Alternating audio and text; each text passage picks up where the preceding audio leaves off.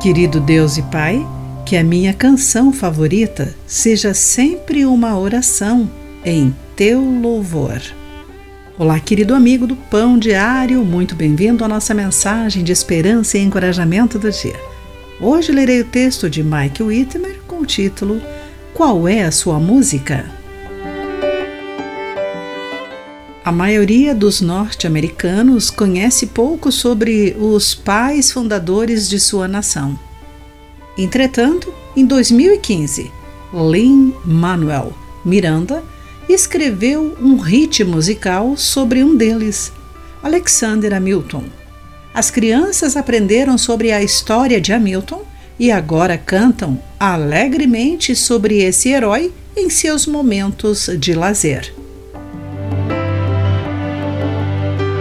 Deus conhece o poder da música e disse: Escrevam, portanto, as palavras desta canção e ensinem-na aos israelitas, de acordo com Deuteronômio capítulo 31, versículo 19. Deus sabia que, muito tempo depois de Moisés ter ido embora, quando ele trouxe Israel para a terra prometida, o povo se rebelaria e adoraria outros deuses.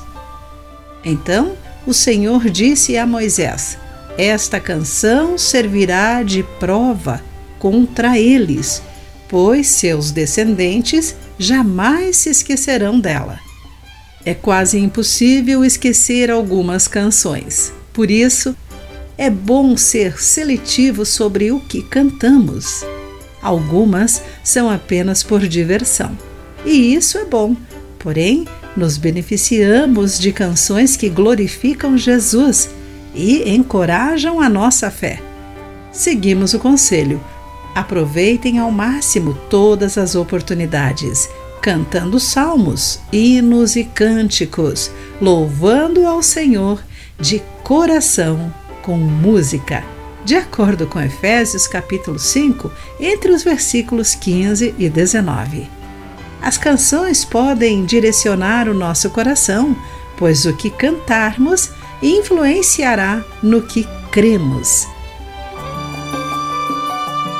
Querido amigo, o que você deve buscar numa canção de adoração? Qual é a sua música favorita e por quê? Pense nisso. Aqui foi Clarice Fogaça com a mensagem do dia.